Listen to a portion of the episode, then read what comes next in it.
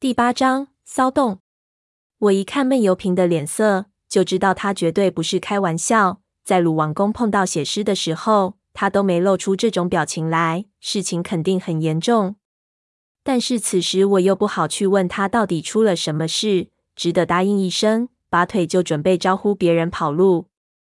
我认为我对于闷油瓶的指示贯彻的已经是非常彻底了，没想一回头。发现叶晨和胖子他们已经跑进走廊里了，艾麦一声没良心，忙跟了上去，冲过了走廊，撞开玉门来到大殿。那种稀疏的声音不减反增，此时已经明显可以感觉声音来自房顶的所有方向，就好像无数只脚在头顶摩擦横梁，听着直起鸡皮疙瘩。但是抬头向上看去，却是无尽的棉花一样的黑暗，什么都看不到。更不知道是什么发出的声音。我们站在这样的黑暗和不安底下，简直是如坐针毡，恨不得马上离开这里。所以跑起来就几乎是拼了命。相信所有的人都有体会，在黑暗遇到自己恐惧的东西，你一个人逃跑，你跑不了多远就会停下来。但是如果大家一起跑，到后来就肯定一发而不可收拾。你的想象力和落单的恐惧不会让你停下来。不过人跑步的速度终归有差别。叶晨已经吓破了胆子，跑得比兔子还快。胖子跑得也不慢，两个人速度最快，一下子就飞了出去。我们几乎跟不上，加上黑暗中看背影几乎不能分辨出谁和谁。很快几个人就给拉开了距离。我在后面勉强追着，只能凭借手电的光点来分辨方向。也不知道跑了多久，力气几乎都用光了，脚步不由自主地慢了下来。我看着前面的几个手电光点，也逐渐变慢，似乎是目的地快到了，也松下劲来。心里庆幸，幸亏我的体力比以前已经好了不少，不然肯定就给他们落下了。跑过去一看，前面几个人都停了下来，撑着膝盖大口的喘气，然而却不见出去的石门。前面还是一片黑暗。我问怎么回事情，怎么不跑了？叶晨上气不接下气，脸上青筋开始爆出，道：“不对，不对劲！我刚才留意过，大殿一共是五百步距，我的步长是一米，以这样百米狂奔的速度，估计两分钟不到就到了。可是现在，我肯定我已经跑出了远远超过了那个时间，至少应该看到玉门了。”但是前面还是什么都没有，有问题。胖子道：“会不会你数错了？哪有人每一步绝对是一米的？”叶晨自豪的笑起来：“绝对不会错，我的一步就是一米，不超过一厘米的误差。你要不信，咱们可以打赌。我们回来，我已经跑了快一千米了，肯定有问题。”后面的人也跟了上来，看到我们不跑了，速度慢了下来。跑到我们身边停了下来，几个人都背着沉重的装备和厚衣服，这一通跑下来，全部都累得气喘如牛，几乎都要摔倒了。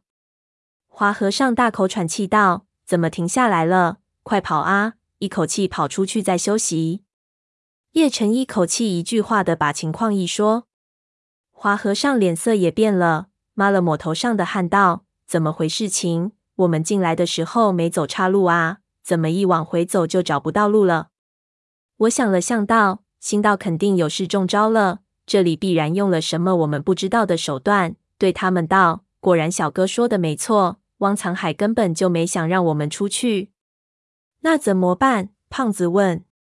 我们换个方向，往左跑。我四处转了转头，不行，既然原路都回不去了，肯定是朝任何地方跑，都会跑到四处不着边的地方。永远到不了头，不要白费这个力气。叶晨骇然道：“我靠，那我们不是要在这困死了？”我在海底墓中领教过这些机关的厉害，但是也摸到他的一些门路。对叶晨说：“那倒不至于，我们有这么多人在，肯定能出去的。只要集思广益，就不会有问题。到底汪藏海只能在他的能力范围内动手脚，机关再精密，也肯定是有破绽的。”怕只怕汪藏海困住我们不是本意，那头顶上的怪声才是我们要担心的东西。又抬头看了看上边，稀疏之声已经密集到让人发痒的地步，心中骇然。叶晨用手电扫来扫去，上面灰蒙蒙一片，隐约只能看到彩绘的房梁，快要把人逼疯了。花和尚道：“待在这里不动也不是办法，要不我们兵分四队，朝两个方向跑，这样总归有一队能先出去，不至于全军覆没。”胖子大叫道：“你看看清楚，人还没到齐，我们就这么几个人，怎么兵分四队？”众人一听，忙四处一看，一数手电，果然几个人顿时就懵了。闷油瓶、陈皮阿四，还有背着顺子的朗风，还有潘子都没赶上来。我操，一半的人都没了！我还以为他们都在我们四周。刚才跑的时候乱成一团。也没有注意他们是什么时候掉队的。现在回头去看，四周看不出有一盏光线，根本无从寻找他们的下落。难道是刚才跑的时候跑岔了路，跑进了这里的黑暗当中？那就麻烦了。在这种情况走散，几乎等于是自杀。我捏了捏自己的眉头，仔细回忆了一下刚才的细节。我们并不是跑在最后的那些人，比如说潘子。令他一向的习惯就是在最后，这是他当兵养成的习惯，这样可以监视所有人的行动。陈皮阿四年纪大了，也是早我们后面。朗风背着个人，行动不便，也跑不快。而闷油瓶是职业级别的突然失踪人员，他在遇到情况的时候，一直会习惯性的垫后，然后突然失踪，是非常正常的事情。这些人都是在我们后面。显然，他们失踪的时候离我们并不远。刚才我们跑得太疯狂了，一点也没有察觉到。花和尚他们一下子没了头，不知道怎么办才好。胖子扯起嗓子就大吼了一声：“老潘，你们在那里？”